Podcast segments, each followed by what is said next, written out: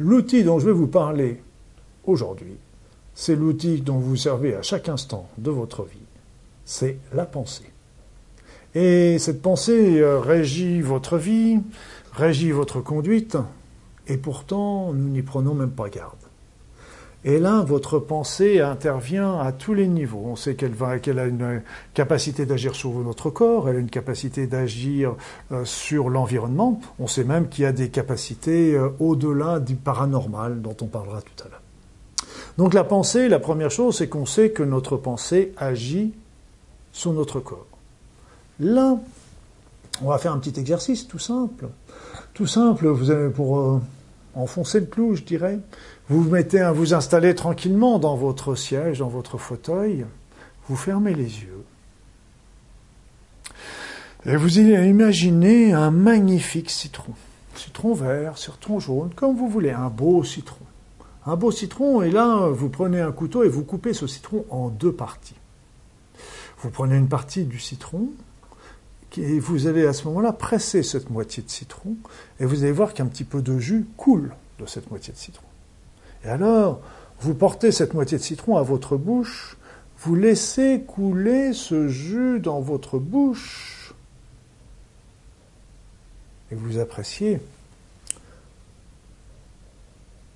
Et vous allez ouvrir les yeux, et vous allez répondre à ma question.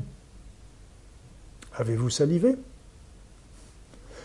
Nous salivons tous obligatoirement. On non seulement on salive, mais on sent même le goût acide du citron dans notre bouche. Donc là, qu'est-ce que c'est? C'est simplement votre pensée qui agit sur votre corps. Une pensée. Vous avez visualisé quelque chose et ça s'est manifesté par une réaction au niveau de votre corps. Donc ça vous montre aussi comment cette pensée peut agir sur le corps? On sait très bien que le placebo, les placebos, c'est quoi? C'est la personne qui croit en l'efficacité de son traitement, et simplement le fait de croire à l'efficacité de son traitement va lui donner un 30%, 30 à 35% d'effets positifs sur son corps. C'est d'autres termes, 30 à 35% des effets bénéfiques voire des guérisons, obtenus avec n'importe quelle technique traitement de soins, est obtenu par le placebo. Et le placebo, c'est simplement l'esprit de la personne qui va agir sur son corps. Donc de temps en temps, on va donner des, poudres de perlimpinpin en faisant croire à la personne que c'est un médicament, et rien simplement cette poudre de perlimpinpin va donner une action parce que simplement la personne croit à son médicament et ça va, elle va réagir sur son corps. Ce n'est pas le médicament, bien sûr, c'est sa pensée qui l'a fait. Après ça, vous avez d'autres choses comme la pensée positive. La pensée positive, et là je le dis souvent,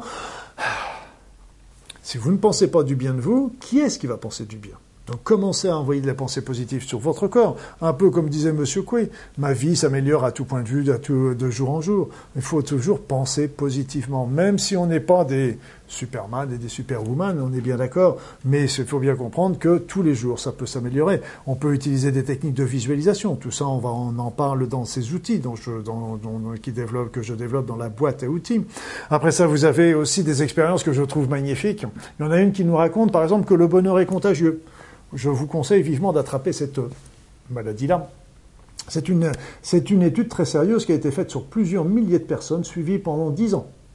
Et on s'est aperçu que les gens qui étaient heureux, bah, ce, ce bonheur se répandait bien sûr sur leur famille, mais sur les amis, sur les amis des amis, et sur les amis des amis des amis. Donc trois générations, et, et les, trois, les amis des amis des amis ne connaissaient pas forcément la personne qui était heureuse. On sait aussi que ce bonheur irradiait à plusieurs kilomètres à la ronde. On a aussi une autre expérience qui est sortie d'ailleurs très récemment, c'est une expérience sur l'optimisme. Et elles sont aperçues que les personnes qui étaient optimistes avaient deux fois plus de chances d'être en bonne santé que les autres. Donc vous voyez, ces, éléments sont vraiment importants. On a fait des études également, vous voyez, je suis toujours sur la pensée du, de l'idée de la pensée sur le corps. On a fait des expériences aussi sur les cellules sanguines qui ont été données, les donneurs de sang par exemple. Eh bien, on laisse ce sang dans un laboratoire, la personne s'en va à une centaine de kilomètres, elle vit des expériences, des émotions, on leur passe aussi, on lui passe des films et des choses comme ça. Et là, L'autre, le sang qui était resté dans le laboratoire est mis sous observation et on s'aperçoit que au moment qu'il y a d'émotions, que le, donneur a de l'émotion, eh bien le sang a des, euh, lui aussi des émotions, si je peux dire, lui aussi des réactions. Et donc c'est vraiment, ça montre que même les cellules à distance, reste en contact toujours avec le donneur.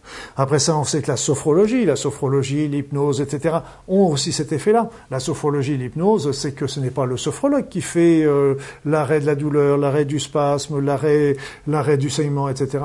C'est que lui ne fait que passer une information, et c'est l'information qui passe dans l'inconscient de la personne, et c'est l'esprit de la personne qui va agir sur son corps. Et on est capable de faire des choses extraordinaires. Regardez en hypnose ce qu'on est capable de faire, ce que les hypnotiseurs sont capables de faire. C'est très puissant. Mais seulement l'hypnotiseur ne fait rien. Il ne fait que passer l'information.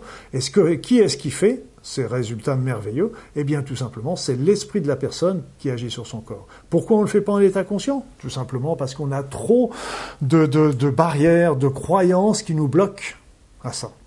Après ça, on sait que le rire a des, effets très positifs sur la santé. Il y avait le docteur Kuhn qui nous en a souvent parlé. La prière aussi. La prière, il y a eu des groupes entiers de prières qui ont travaillé sur des, des patients alors qu'ils n'étaient même pas au courant. Et on a vu des évolutions euh, statistiquement significatives meilleures chez le groupe qui recevait des prières que le, le groupe qui n'en recevait pas.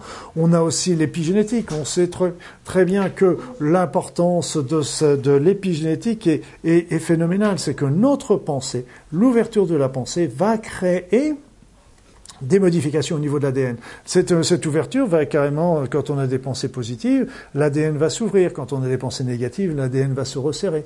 Quand on a des vécus, certains vécus vont à ce moment-là agir, travailler euh, positivement sur certains gènes, vont ouvrir certains gènes ou vont fermer d'autres. Donc selon qu'ils soient bénéfiques ou pas, que ces vécus soient positifs ou négatifs, eh bien tout simplement, on va ouvrir des gènes délétères ou des gènes utiles. Après ça, on a aussi euh, les sourciers, par exemple. Là aussi, on arrive à agir un petit peu plus, on arrive sur la matière, mine de rien. Et sur les sourciers, nous montre que simplement la pensée du sourcier sur l'eau avec la baguette arrive à déterminer l'endroit exact, précis, et voire même la profondeur à un mètre près. Les travaux des motos nous ont montré, eux, que notre pensée était capable d'agir sur la matière. Donc tout simplement en envoyant de la, de la, une pensée à un verre d'eau, une pensée positive va, euh, sur un verre d'eau, va, on prend cette eau et on va la cristalliser, et les cristallisations va porter une cristallisation harmonieuse et jolie. Par contre, quand euh, on, a, on va envoyer une pensée de haine, une pensée de guerre, une pensée négative, et qu'on prend cette eau, qu'on la cristallise, on va retrouver des images qui sont très irrégulières. Donc ça montre bien que la pensée a influencé la structure de l'eau. Il y a des, des d'autres études comme euh, euh, faites par des Russes comme Temamos, etc., qui a travaillé beaucoup sur euh, les auras, les auras des plantes, sur l'évolution des plantes, etc., qui ont montré que notre pensée agit sur la matière, notre environnement autour. Et puis on a aussi des études qui ont été beaucoup lancées dans tous les grands pays, y compris la France, mais la France, on a, on a du mal à avoir accès à ces résultats des études. Des études ont été faites par le CNRS, ça je le sais, parce que un certain nombre de mes collègues médecins m'ont combien il y a eu d'études qui ont été faites aussi sur ces sujets-là. On connaît mieux les études maintenant russes et américaines. Tout simplement, il y avait étudié la télépathie. Tout simplement parce que l'armée, bah, si vous avez, euh, s'il y a une guerre aujourd'hui, euh, ce que je ne souhaite euh, surtout pas, mais s'il y avait une guerre, la première chose qu'on essaie de détruire, c'est la communication. Et donc, si on détruit les communications, ça pose un gros problème au niveau de l'armée. Donc, ils ont travaillé, par exemple, sur les télépathies. Les télépathes, ils mettaient deux jumeaux télépathes, un jumeau qui restait à terre, un jumeau qui travaillait, qui était dans le sous-marin.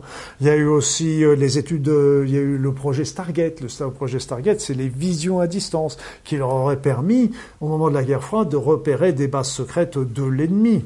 Et euh, ils ont même utilisé ce projet-là pour aller libérer les, les Américains qui étaient prisonniers euh, en Iran, à Téhéran. Vous vous rappelez, c'était une histoire il y a pas mal d'années maintenant.